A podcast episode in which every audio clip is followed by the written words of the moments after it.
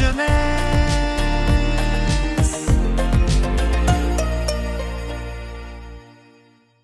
Coucou tout le monde La pépite du jour est une série d'albums jeunesse. C'est pas toujours pratique d'être une créature fantastique, de Sibylline et Marie Voyelle.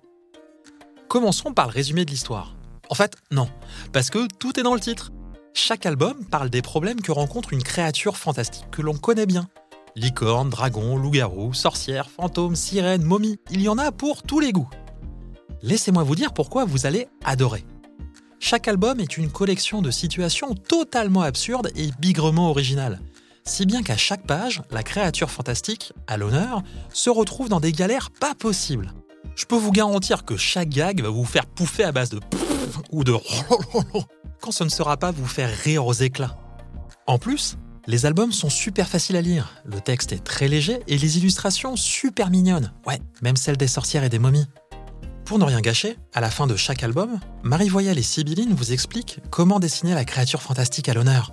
Un mot pour les parents. En plus d'être sacrément rigolo, ces albums sont à 1000 km des clichés, dans les situations comme dans le design des créatures, et ça fait un bien fou. Chaque album se termine par une note positive, mettant en avant les côtés pratiques de chaque créature. Et ça, c'est vraiment une bonne idée.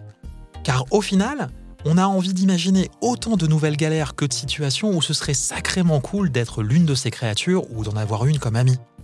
Voilà Si cette chronique vous a donné envie de lire l'un des tomes de C'est pas toujours pratique d'être une créature fantastique, rendez-vous dans votre bibliothèque ou chez votre libraire. Le septième tome sur le vampire vient tout juste de sortir. Je vous mets toutes les informations dans la description de l'épisode. Je vous embrasse et je vous donne rendez-vous dimanche prochain pour découvrir une nouvelle pépite, où il sera question de vampires d'un genre très particulier.